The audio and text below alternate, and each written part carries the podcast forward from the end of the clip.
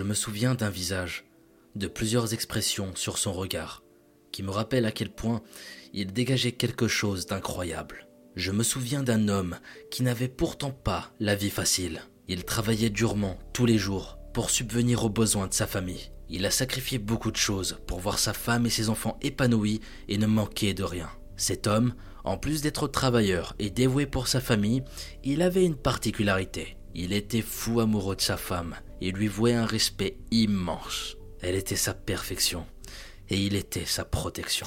Voilà comment chacun d'entre nous devrait réagir avec sa femme, s'il en a une bien sûr. L'aimer et la protéger du plus profond de son cœur. Eh bien salam à toi mon ami, j'espère que tu vas bien et que ta famille se porte bien. Aujourd'hui, plus que jamais, afin de faire découvrir cette chaîne et que le plus de monde puisse découvrir mon travail, je vais vous demander quelque chose. Je vais vous demander de liker cette vidéo et de surtout vous abonner pour ne rien rater des prochains épisodes. Je vous promets, comme on le dit chez moi, Inch'Allah, on va aller très loin tous ensemble. On est déjà une très belle famille et elle ne fait que grandir de jour en jour et ça, ça fait chaud au cœur. Donc juste, merci tout le monde. Alors qu'est-ce qu'on a au programme aujourd'hui? On va parler d'une affaire qui déchire le cœur, l'une des plus tristes qui m'a été amenée de réaliser. Niveau tristesse, on met la barre très haute, croyez-moi. Nous allons découvrir l'histoire de la pauvre Melek Kipek. Une affaire qui a fait énormément de bruit en Turquie. Vu que personne n'en a parlé en France, je me suis dit que c'était l'occasion parfaite pour vous la faire découvrir. Et comme vous l'avez remarqué, sur la chaîne, j'essaie de diversifier au maximum, avec des sujets qui viennent d'Algérie, de Turquie et partout ailleurs. Donc c'est une raison de plus pour avoir votre soutien. Montrez-moi que vous en voulez encore. Abonnez-vous, likez, partagez. Et moi, avec tout ça, je vais être motivé. Et de toute façon, si t'as pas liké et que tu t'es pas abonné, ce soir quand tu vas dormir, hmm, il y a un bon gros genou qui va sortir de nulle part, tu vas voir. Eh, je te souhaite pas de mal, hein, mais eh, faut soutenir. Hmm, eh, je dis ça, je dis rien, eh, c'est bon, allez, continuons. Maintenant, sans plus attendre, éteignez votre lumière, installez-vous bien et laissez-vous emporter par ma voix.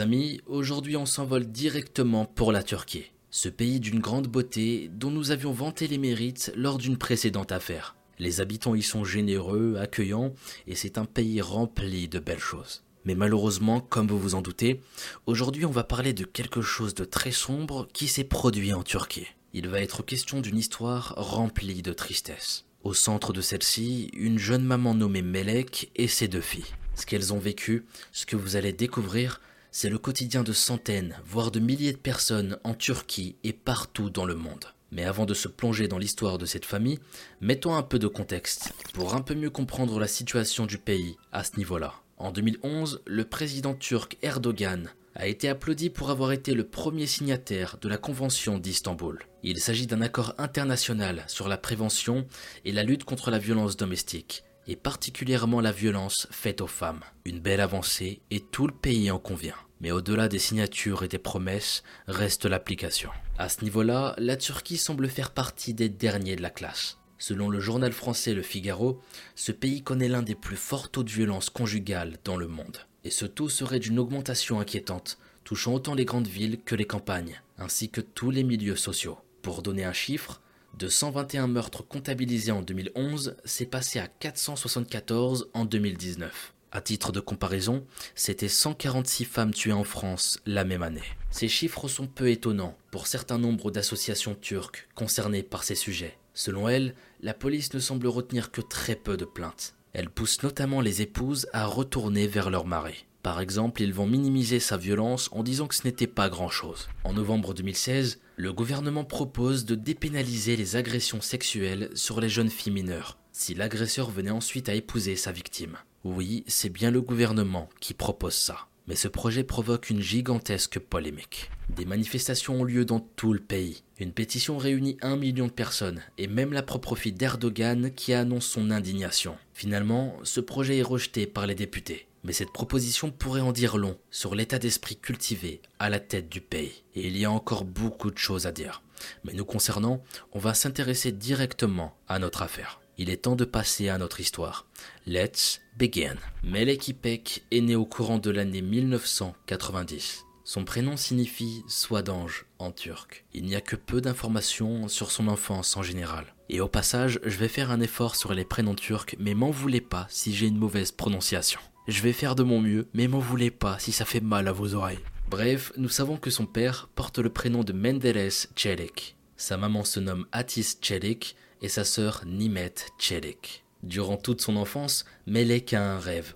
Étudier pour devenir une professeure de mathématiques et c'est plutôt bien parti. À l'école, elle excelle, à la grande fierté de ses parents qui la chérissent chaque jour. La jeune fille a la chance d'être née dans une famille qui l'aime énormément. Elle vit une jeunesse à peu près heureuse de ce que l'on sait. Un jour, alors qu'elle étudiait au lycée, elle est conviée à un mariage. Ce serait là-bas qu'un certain Ramazan Ipek l'avait vue pour la première fois. Comme il l'a trouvée à son goût, selon ses dires, il tente de l'approcher par l'intermédiaire, entre autres, de leur ami en commun. Ce jeune homme qui avait quelques années de plus qu'elle vient tout juste de rentrer de son service militaire. C'est un garçon dont on ne connaît que très peu l'histoire, mais manifestement, c'est quelqu'un qui menait jusqu'ici une existence relativement banale, et au vu de la suite de ce récit, une existence qui ne mériterait même pas d'être racontée. Bref, vous allez comprendre pourquoi. Une amitié démarre entre eux, qui dure environ trois mois, mais Ramazan souhaite aller plus loin. Il est vrai que Melek semble quelque peu sensible à ses charmes et à l'homme qu'il est. Une sorte de romance commence, mais sans engagement réel de ce que l'on peut comprendre les choses auraient pu évoluer dans le bon sens. Mais c'était sans compter sur le comportement de Ramazan qui laissait à désirer. Il se montre jaloux et de façon disproportionnée aux yeux de Melek. Et écoutez bien, il est tellement jaloux qu'un jour, pour une raison que l'on ignore, il va s'énerver et se permettre de carrément lever la main sur elle. J'ai précisé ici qu'on ne connaît pas la raison, mais soyons clairs, il est évident qu'aucune dispute ne devrait mener à ce genre de comportement. Pour Melek, c'est la douche froide. Son geste, en plus de ne pas l'avoir vu venir, elle ne le comprend pas du tout. Même ses propres parents ne l'avaient encore jamais frappé. Alors pourquoi lui? Suite à tout ça, elle décide directement de mettre un terme à leur relation. Le temps passe et Ramazan accepte avec difficulté d'être éloigné de Melek. Encore une fois, il s'adresse à des amis en commun pour en parler, afin de partager son désarroi. Et à votre avis, qu'est-ce que les amis de Ramazan vont faire, hein? Eh bien ils vont essayer de persuader Melek de revenir vers lui, d'essayer de lui laisser peut-être une seconde chance. À ce moment-là, la jeune femme a quelques doutes sur la décision à prendre. Ramazan a eu une attitude intolérable. Mais peut-être qu'il regrettait son geste, peut-être qu'il allait s'excuser. Son intuition lui déconseille de retourner. Mais elle décide finalement de suivre les conseils de ses amis et de lui laisser une dernière chance. Elle recontacte donc le jeune homme qui lui propose de l'emmener au bord de l'étang, près du quartier d'Exilé. Melek, qui doit normalement se rendre au lycée ce jour-là, va prendre la décision de ne pas aller en cours. Et il faut noter que c'est la première fois que ça lui arrive. Ramazan la récupère quelque part et les voilà partis en moto. Le temps est beau et le soleil réchauffe la peau de Melek. Il s'enfonce ainsi peu à peu dans la nature. Arrivé sur place, il n'y a personne. Et c'est normal car ici, c'est plutôt un endroit calme la journée. Melek s'attendait probablement à une promenade près de l'eau et une discussion. Mais ça ne va pas du tout être le cas. Ramazan a justement choisi cet endroit pour sa tranquillité. Au moment où Melek descend de la moto, ce dernier lui saute dessus. Il la maintient et se met à la déshabiller. Melek commence à hurler de toutes ses forces. Elle se débat, tente de s'échapper de l'étreinte de son agresseur. Mais rien n'y fait, personne ne l'entend, personne ne vient. La jeune femme lui avait pourtant accordé une seconde chance. Mais cet après-midi, Ramazan va brutalement révéler sa vraie nature à Melek. Et tout ça à l'abri des regards indiscrets. Il va violer son intimité. Cette journée, la jeune femme s'en rappellera probablement toute sa vie. Bien souvent, ceux qui l'ont vécu n'en ressortent pas indifférents. Et parfois, ils ont honte. Pourtant, ce ne sont pas eux qui doivent avoir honte. Ce ne sont pas eux qui viennent de voler en éclats leur dignité. Non, Ramazan, comme tant d'autres avant lui, vient de se transformer en une ordure de la pire espèce. Malheureusement, il s'en tirera à bon compte, puisque personne durant très longtemps n'apprendra ce qui s'est passé lors de cette journée. Personne ne sera au courant de cette agression. Melek n'en parlera que bien plus tard, et gardera a priori ce lourd secret, enfoui tout au fond de son cœur, espérant peut-être un jour l'oublier. Dans les jours et les semaines qui font suite à cette agression, Ramazan va afficher ses plus beaux sourires, et se donner des airs d'amoureux attentionnés. Cette attitude a probablement pour vocation d'endormir la vigilance de Melek. Et vu de l'extérieur, cela semble fonctionner, de façon regrettable. Cependant, il est difficile de dire intérieurement de quelle façon elle digère ce qui s'est passé au bord de cet étang, ou même de savoir dans quel état d'esprit elle se trouve devant l'attitude nouvelle de ce monstre. Ce que l'on sait, c'est qu'elle ne porte pas plainte et qu'elle ne veut pas forcément se séparer de lui. Cette tournure des événements va ravir Ramazan.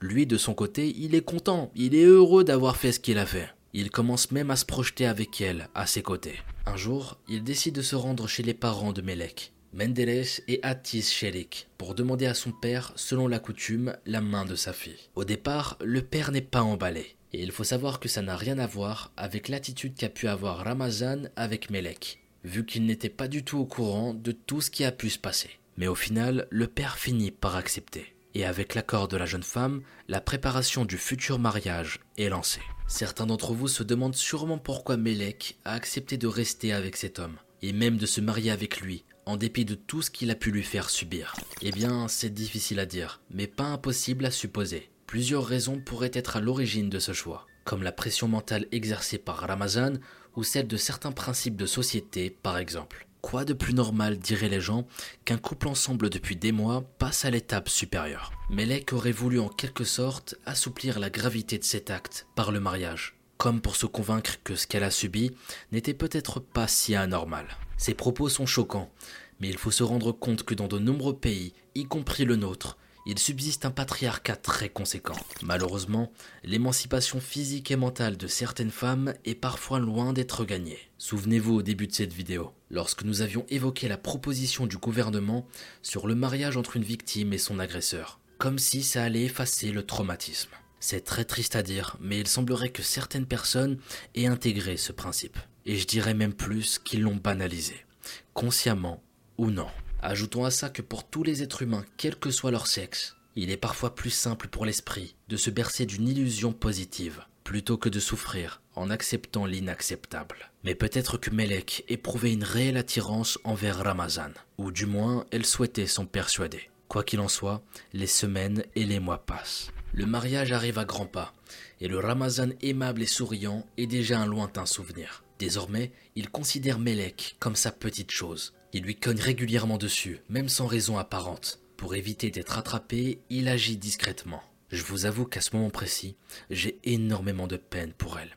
Et je peux vous dire que j'en ai des frissons. S'imaginer rien que l'espace d'un instant ce qu'elle a pu vivre et subir. Wallah que ça me fait mal au cœur, Miskina. La pauvre. Aucune femme sur cette terre ne devrait avoir subir tout ça.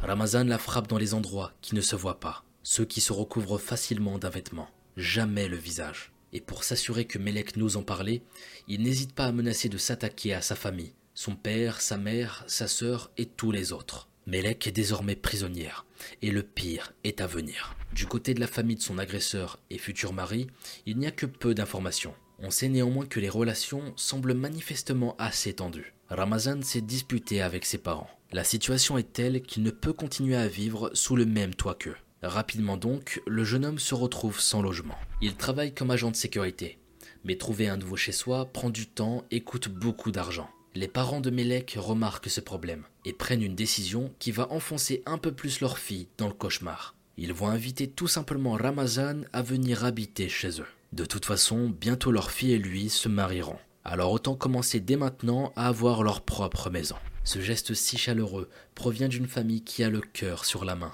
Mendeles et Atis souhaitaient sûrement rendre service et faire plaisir à leur fille. Mais Melek, tout comme vous qui écoutez ce récit, connaissez tout l'horreur de cette proposition. Vous savez que ce cœur si généreusement offert par les Shelik sera volé, puis piétiné désormais quotidiennement par un être dépourvu d'humanité. Car à partir du jour où Ramazan dépose sa valise dans la maison de sa promise, cette dernière voit ses moments de répit drastiquement réduits, voire réduits à néant. Désormais, tous les jours ou presque, Ramazan s'en prend à Melek. Il pousse le vice jusqu'à commettre des actes de violence sous le toit familial, ce même toit qu'il a accueilli à bras ouverts. Et peu importe les pièces de la maison, l'essentiel pour lui, c'est de ne jamais frapper là où ça pourrait se voir. Cette situation va durer un an. Une longue année de coups, de secrets, de honte insupportable pour Melek. Mais elle ne dira jamais rien, ni à ses parents, ni à sa sœur. Elle a déjà eu plusieurs rapports sexuels avec lui, Et à cause de ça, elle estime que rien ne doit se savoir. C'est en tout cas ce qu'elle affirmera plus tard. C'est durant cette année que les parents de Ramazan vont venir rencontrer la famille Sharik pour sceller les fiançailles de leurs enfants. À ce moment-là, Melek est en train de terminer sa dernière année de lycée. En 2008, le mariage est alors célébré. Melek a 18 ans et son mari autour des 23 ans. Il faut savoir que les parents de Ramazan ne sont pas présents au mariage. Et on ne sait pas pourquoi d'ailleurs. Après le mariage, le couple emménage dans sa nouvelle maison dans le district de Doshimarte de la ville d'Antalya. Doshimarte. Dites-moi en commentaire pour tous les Turcs qui me suivent si je l'ai bien prononcé. J'aimerais bien savoir. En tout cas, sachez que je fais beaucoup d'efforts. Doshemard. Doshemard. Ouais, moi je pense que je l'ai bien dit. C'est le père de Melek, Atis, qui meuble généreusement la maison. Tant de générosité de la part de la famille Sherik. Ça fait mal au cœur lorsque l'on sait de quelle façon leur beau-fils les remercie. Il existe des lâches de la pire espèce sur cette terre. Ramazan nous en apporte encore une preuve par son comportement abject. Ce qui pouvait arriver de pire est désormais réalité. Melek Sherik vient de devenir Melek Ipek. Et dorénavant, plus de parents ni de famille sous le même toit. Ramazan est libre, libre de faire subir à sa femme tout ce qui lui passe par la tête, où et quand il le souhaite. Désormais, elle sera soumise à ses décisions. La frapper, il s'y est habitué, c'est devenu un geste ordinaire pour lui. À tout moment de la journée ou de la nuit, un coup peut tomber. Tout dépendait de son humeur. S'il estime qu'elle a fait une bêtise, c'était une gifle. Si elle va rire à quelque chose qui ne lui plaît pas, alors c'est une claque. S'il rêve qu'elle a osé le quitter ou qu'il a des soupçons, il peut aller jusqu'à la tabasser. Melek n'a presque plus de libre arbitre. Elle est en prison. Cependant, après qu'elle l'ait convaincue, son mari lui autorise tout de même à passer un concours pour entrer à l'université des sciences. Elle y entrera en 2010 et elle va exceller. Melek cultive toujours le rêve de devenir un jour professeur de mathématiques. Mais l'ambition sera malheureusement abattue en plein vol. Au bout d'une année et demie, Ramazan commence à prendre conscience de la future réussite de sa femme. Au lieu de se sentir fier pour elle comme toute personne normale, lui va pas agir comme ça, non. Il décide par jalousie de lui interdire de continuer son cursus. La jeune femme passe dorénavant beaucoup de temps à la maison, à la merci de la brutalité quotidienne. Quelques mois plus tard, elle tombe enceinte de son premier enfant. Selon Melek, les premiers mois se passent sans problème. Mais ensuite, Ramazan s'est mis à développer une peur assez inattendue. La crainte que faire l'amour pourrait blesser l'enfant dans le ventre de sa femme. Mais comme il ne supporterait pas l'idée de limiter ses besoins, il prit une décision. Forcer Melek à pratiquer des relations par la porte de derrière. Et tant pis si elle se plaint, tant pis si elle pleure. L'essentiel, c'est le plaisir qu'elle se doit de lui donner. Melek espérait peut-être voir son couple avoir une certaine stabilité, une certaine sérénité avec le temps. Eh bien, ce sera tout l'inverse. Elle supportera cette situation douze ans durant. Douze longues années de souffrances silencieuses, de cris ravalés, de coups encaissés. Une décennie durant laquelle les époux engendrent deux petites filles, d'environ trois ans de différence. Mais ces heureux événements ne calment pas pour autant le père de famille. Le temps ne l'a pas adouci, mais l'a rendu de plus en plus violent, au point de s'en prendre à ses propres filles. Quel genre d'homme pourrait s'abaisser à de telles immondices? C'est pourtant bien réel.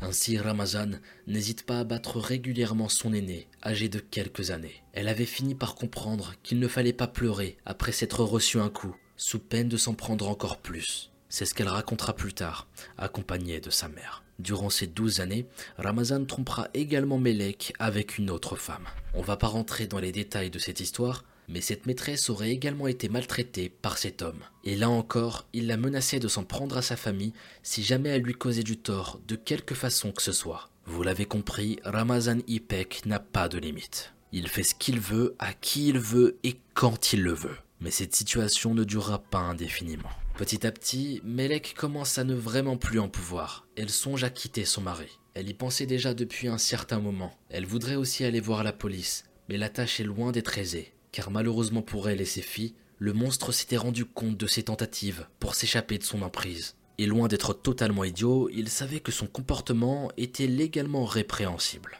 Alors il va menacer sa femme. Si jamais elle réussissait à l'envoyer en prison, qu'elle se rassure, il n'y restera pas longtemps peut-être quelques semaines, au pire quelques mois. Et à sa sortie, il serait devant la porte, prêt à se venger. Et par se venger, Ramazan entend des choses très claires. Tuer ses parents, tuer leur propre fille, violer sa sœur sous ses yeux, ou encore, selon ses paroles, la réduire en pâté pour chien, afin que personne ne retrouve sa trace. Même dans un pays où les femmes seraient totalement protégées par la police, cette intimidation pourrait avoir beaucoup d'effets. Son mari est devenu complètement fou. Alors Melek continue pour l'instant de serrer les dents et de garder le silence. Jusqu'à ce jour de janvier 2021 où tout va subitement basculer. Les événements qui vont suivre sont directement tirés des témoignages de Melek et de ses filles. Petit disclaimer, il n'y a même pas de mots pour décrire l'horreur de ce qui va suivre. Si vous êtes vraiment sensible, faites attention à vous, s'il vous plaît. Ici, je vais souvent parler à la première personne, comme si j'étais Melek Ipek. So let's begin. Nous sommes dans la soirée du 6 janvier. Alors que nous étions dans la même pièce, Ramazan m'a envoyé un message sur WhatsApp. Je veux qu'on se sépare. Et moi j'ai répondu comme tu veux. Et là il m'a envoyé un autre message. Peux-tu aller dans l'autre pièce? Sans répondre, j'ai pris les enfants et j'ai gagné l'autre pièce. Nous avons alors continué les messages. Il m'a écrit Je veux te parler à propos de la garde des enfants. Un des deux peut rester avec toi, l'autre avec moi. Je lui ai répondu qu'il ne fallait pas les séparer Garde les deux, je les reprendrai plus tard de toute façon. Nous avons donc échangé comme cela sur notre divorce, mais on ne s'est pas du tout adressé la parole. Autour de 22h30, à l'heure du coucher des enfants, nous étions en train de nous préparer. Il est entré dans la pièce avec un fusil de chasse que nous possédions enregistré à mon nom, qui en temps normal reste accroché sur le mur du salon. Il m'a dit Je vais te tuer et fais ta dernière prière. Et il a pointé le fusil sur moi. Je l'ai supplié de ne pas me tuer. Lorsque j'ai compris qu'il allait tirer, je me suis mise devant les enfants. Mes deux filles s'étaient enlacées, elles pleuraient. J'ai poussé le canon du fusil avec ma main. Mon but était de pouvoir éloigner mes enfants. À cet instant, mon mari a tiré. La balle est partie dehors par la fenêtre. Nous n'avons pas été blessés. Il a à nouveau pointé le fusil sur moi, et je l'ai supplié de ne pas me tuer. Cette fois, il a tourné le fusil vers nos enfants, et il m'a menacé. Je vais d'abord te faire vivre la douleur de tes enfants, et je vais te tuer après. Avec terreur, je me suis jeté sur mes filles. Il m'a alors frappé à la tête avec la crosse du fusil. Il m'a blessé au visage, aux yeux, aux bras et à l'épaule. Il m'a amené dans l'autre pièce en me traînant par les cheveux. Et là, il m'a encore roué de coups de poing et de coups de pied au visage et au corps. Il a retiré le téléphone de ma poche et avec, il m'a frappé au visage. Comme je criais, il m'a dit de me taire et m'a fortement serré la gorge. Sous l'effet de l'étranglement, j'ai eu l'impression que mes yeux allaient jaillir de leurs orbites. C'est devenu noir. Penses-tu que je ferai moi aux autres? m'a-t-il crié. J'ai pu me sauver de ses mains. J'ai voulu me sauver. Il m'a attrapé et roué de coups de poing et de coups de pied. J'ai continué à lancer des cris. Alors il a à nouveau serré ma gorge et je me suis évanoui. Je me suis retrouvé attaché en position fétale dans la salle de bain. Mes mains étaient menottées. Mon cou était attaché à mes mains. Mes mains à mes pieds avec de la corde nylon que mon mari utilise pour la chasse. Il était en train de m'arroser d'eau froide. En revenant à moi, j'ai ressenti avec douleur que mon compagnon m'avait violée pendant que j'étais inconsciente. J'avais froid et je tremblais en grelottant. Lui, comme s'il ne s'était rien passé, était nu, en train de prendre sa douche et de nettoyer les murs. Il y avait des taches de mon sang sur les murs et sur la cuvette des toilettes. Il était en train de laver ses traces. Après avoir fini de nettoyer la salle de bain, il est parti. J'attendais comme ça sur le sol toujours en position fétale, dans la salle de bain. Il est revenu avec un couteau de 15-20 cm, et il a posé la pointe sous ma poitrine gauche. Il tenait de sa main gauche le couteau, et avec sa main droite, il appuyait. Si je poignarde un petit peu en dessous ici, ça rentrera dans tes poumons. Si je plante un peu au-dessus, je vais trouer ton cœur. Mais si je poignarde ici, tu mourras en souffrant encore plus. C'est ce qu'il était en train de dire, en promenant le couteau sur différents endroits de mon corps, en me laissant sentir la pointe. À ce moment-là, je pensais qu'il allait me lacérer avec le couteau. J'étais en pleurs, et je suppliais sans cesse qu'il ne me tue pas. Je ne pouvais pas crier pour demander de l'aide, parce qu'il m'a menacé de me tuer si je criais. Je vais te tuer, et je vais les allonger les enfants, elle aussi, ici. Il a prévenu les enfants pour qu'elles ne quittent pas leur chambre. Je ne les ai pas vus, et je les ai pas entendus. Il a défait mes mains, enlevé mes menottes, et il m'a dit Prends ta douche, j'attends devant la porte. Il a laissé la porte ouverte et m'a regardé depuis le seuil. J'ai pris une douche, je me suis enroulé dans la serviette et nous sommes allés ensemble dans la chambre. À ce moment-là, j'ai pensé qu'il avait renoncé à me tuer. J'étais soulagé, mais il m'a remis les menottes. J'ai essayé de fuir, mais je n'ai pas pu. Il m'a attrapé et a menotté mes mains bien serrées au dos. Il a ouvert le canapé lit et m'a demandé de m'y allonger, nu. Comme j'avais les mains attachées au dos, j'avais mal. Je ne pouvais pas m'allonger. Je lui ai demandé d'enlever les menottes et il m'a répondu Couche-toi en silence, sinon je te jetterai par le balcon. Ce n'est pas dans l'obscurité de la nuit, mais en plein jour que je te tuerai et te mettrai en morceaux. Mes filles étaient dans l'autre chambre. Nous avons entendu ma fille aînée vomir. Il leur a hurlé Couchez-vous et dormez, ne vous faites pas tuer. Il s'est couché sur le matelas déroulé sur le sol, toujours menotté au dos. Lorsque j'essayais de me retourner, le canapé faisait du bruit. Il est venu près de moi, a enlevé les menottes et les a remises cette fois devant. J'étais alors allongé dans le vide, en dessous du canapé. Il m'a coincé là et m'a empêché de bouger. Il s'est endormi. Et moi, de peur et de froid, je n'ai pas pu dormir jusqu'au petit matin. C'est à l'heure de la prière, au petit matin, que j'ai fini par tomber dans le sommeil. Il m'a réveillé et il m'a dit qu'il allait faire le service du petit déjeuner à son travail. Attends ici mon retour. Lorsque je reviendrai, je vais finir ce que j'ai commencé. C'est ce qu'il m'a dit.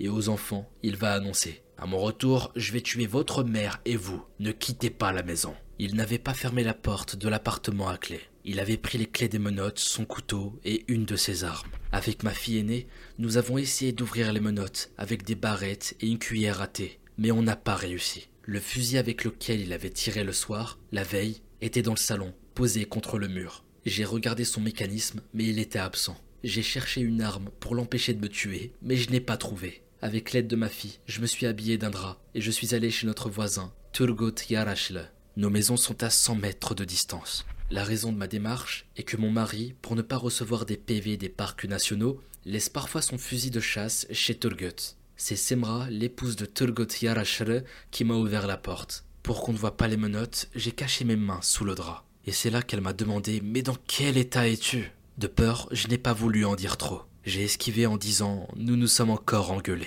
Je leur ai demandé s'ils avaient le fusil de mon compagnon. Semra m'a dit qu'il ne l'avait pas. Je suis alors rentré. À la maison avec mes enfants, nous avons commencé à attendre mon mari. Mes enfants ne cessaient de me demander Est-ce que notre papa va nous tuer? Et l'une d'entre elles, de peur, a fait pipi dans sa culotte. Nous avons entendu la voiture de mon mari. Les filles terrifiées ont commencé à pleurer en disant Maman, papa est arrivé, est-ce qu'il va nous tuer J'ai quitté la pièce où se trouvaient les enfants. Je suis allé dans la première chambre, à gauche, près de l'entrée de l'appartement. Mon mari montait les escaliers en insultant, en jurant, en hurlant qu'il allait nous tuer. Il est entré en donnant un coup de pied à la porte. Et là, il a commencé à crier dans la maison. Moi, je me tenais toute petite dans un coin de la chambre. À ce moment-là, j'ai vu une petite carabine qui était posée dans un coin. Mes mains toujours menottées, je l'ai prise et je l'ai coincée sous mon bras. Ma main n'allait pas jusqu'à la gâchette, je voulais juste tenir mon mari. Je voulais juste qu'il soit à distance de moi. Il est entré dans la chambre brutalement.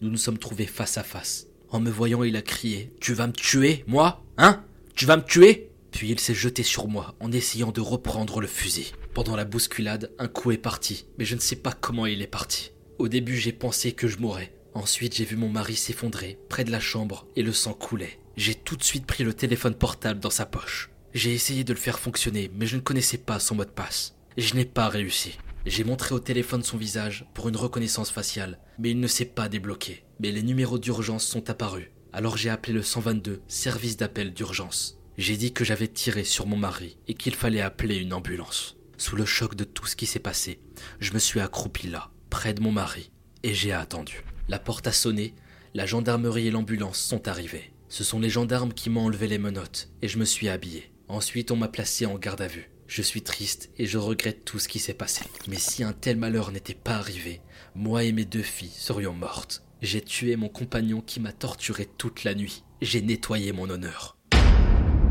Ainsi se termine le témoignage de Melek Ipek, et là je sors de la première personne. Il faut avoir le cœur accroché à la poitrine pour s'imaginer tout ce qui s'est passé, pour oser songer ne serait-ce qu'une seule seconde à ce qu'ont dû éprouver Melek et ses filles durant ces heures qui ont dû paraître interminables. Et maintenant, que va-t-il se passer? Melek doit être soulagée, mais en même temps tellement perdue. Elle doit se poser tant de questions. Comment va réagir la police?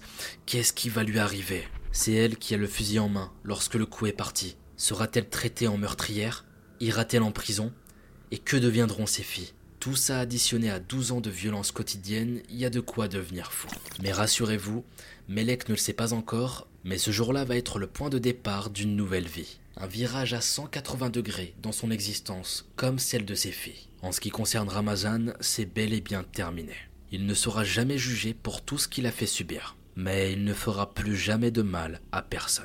Ainsi se termine la vie de Ramazan qui a causé tant de malheur. Le 9 janvier 2021 donc, Melek est placé en garde à vue, puis incarcéré en attendant d'être auditionné. Les mois qui suivront seront pour elle remplis de nombreux interrogatoires. De rencontres avec des dizaines de personnes en costard-cravate et uniforme, mais plus personne ne la frappe désormais. Ses blessures physiques peuvent enfin cicatriser tranquillement. Pour les déchirures mentales, ça va prendre plus de temps, mais le bout du tunnel n'est plus très loin. À l'écoute de sa longue déclaration, celle que vous venez d'entendre, les avis sont mitigés. Certains accueillent son récit avec beaucoup de compassion. D'autres ne comprennent pas pourquoi Melek a attendu 12 longues années pour parler de la brutalité de son mari. Ils déplorent que ce crime n'aurait jamais dû arriver. Pire, ils allèguent que Melek n'aurait pas agi en état de légitime défense, qu'elle aurait préparé son coup par vengeance sur son mari. Ainsi, le bureau du procureur général d'Antalya dépose plainte contre la jeune femme et demande une chose effroyable, une peine d'emprisonnement à perpétuité pour meurtre avec préméditation. Dans le rapport d'accusation, on peut lire que Madame Ipek n'a pas demandé à l'État de l'aide ou de la protection, ni n'a demandé d'aide à ses voisins avant ou pendant l'attaque. Ces faits sont donc perçus comme preuve de son intention de tuer. À la suite de cette plainte, Melek est maintenue en prison. Elle y restera jusqu'à sa prochaine audience le 2 avril 2021. Pendant ce temps, l'affaire fait les gros titres dans tout le pays. Le visage tuméfié de Melek Ipek apparaît partout, choquant d'une façon générale l'opinion publique. En apprenant cette plainte, déposée par le bureau du procureur général de la ville et la détention de Melek, plusieurs avocats ainsi que de nombreux citoyens militants d'Antalya sont consternés. Mais ce qui les préoccupe particulièrement, c'est que l'acte d'accusation décrit M. Ipek comme un homme de famille ordinaire alors que sa femme, elle, est accusée d'avoir choisi de tirer sur lui plutôt que de demander de l'aide à la police ou aux voisins. Comme quoi, juste avec des mots choisis précisément et un angle de vue biaisé, on peut manipuler la façon dont les gens vont interpréter les faits. C'est quelque chose d'évident, mais ça fait tout de même réfléchir. Dans le cas présent, l'image de Melek est salie. On l'accuse d'être une meurtrière qui a choisi de tuer plutôt que de demander de l'aide. Cet acte doit donc l'emmener en prison pour qu'elle puisse y vivre jusqu'à la fin de ses jours. Mais ça ne se passera pas comme ça. Pas cette fois. Gourbet Gabadaï est une enseignante et militante au centre de conseil et de solidarité des femmes d'Antalya. Elle offre tout naturellement son soutien à Melek Ipek et sa famille. Tout le monde juge Melek en ce moment. Pourquoi n'a-t-elle pas appelé la police? Pourquoi ne l'a-t-elle pas accusée avant? Pourquoi n'a-t-elle pas divorcé plus tôt Mais la vérité, selon les militants et de nombreux avocats, c'est comme on le disait en début de vidéo. La police et le système judiciaire turc manquent souvent à leurs obligations concernant les femmes qui ont besoin d'aide. Madame Kabadaï le déplore en ces termes. Les policiers persuadent souvent les femmes battues de retourner auprès de leur mari. Les ordonnances restrictives sont rarement appliquées. Et les tribunaux accordent souvent des peines réduites pour bonne conduite. Ce qui encourage un sentiment d'impunité parmi les auteurs de violences. Voilà pourquoi beaucoup de femmes meurent en Turquie. Alors que la mère des petites filles est emprisonnée, son avocat lui rend visite. Il s'appelle Ahmed Onaran. Il prend quelques nouvelles d'elle et l'informe de tout le soutien qu'elle reçoit à l'extérieur. Cette nouvelle réchauffe Melek qui remercie tous ces gens de tout cœur. Elle a besoin de force dans cette situation. Lorsqu'Ahmed lui demande comment elle se sent en prison et si ce n'est pas trop dur, la jeune femme de 30 ans répond Au moins je me ferai pas battre ici, ce soir. C'est vraiment une réponse terrifiante et tellement triste. Ça nous rappelle à quel point elle a dû vivre un véritable cauchemar. L'avocat recevra une réponse à peu près similaire de la part des deux filles de Melek lorsqu'il leur rendra visite au domicile de leur grand-mère. Alors que les deux enfants réalisent que leur père ne reviendra jamais, elles exultent de savoir qu'elles ne seront plus battues par lui. Elles étaient limite heureuses, vous imaginez à quel point ça devait être un monstre. Comment tu peux faire du mal à tes propres enfants? Tu m'étonnes qu'ils sont joyeux maintenant. Bref, les pauvres, je leur souhaite que du bonheur maintenant. Lors de son audience au tribunal, Melek Epek s'explique de nouveau brièvement sur sa version des faits. Elle veut le faire comme elle l'explique, sans honte et sans peur. Elle dit notamment qu'elle est triste de ce qui s'est passé. Elle présente ses condoléances à la famille de son mari. À l'issue de son explication, différentes personnes s'expriment. Ce qu'il faut savoir d'important, c'est que l'acte d'accusation déposé contre Melek Ipek pour homicide volontaire a été accepté par la troisième cour pénale lourde d'Antalya. C'est très grave, car ça signifie que la jeune maman risque potentiellement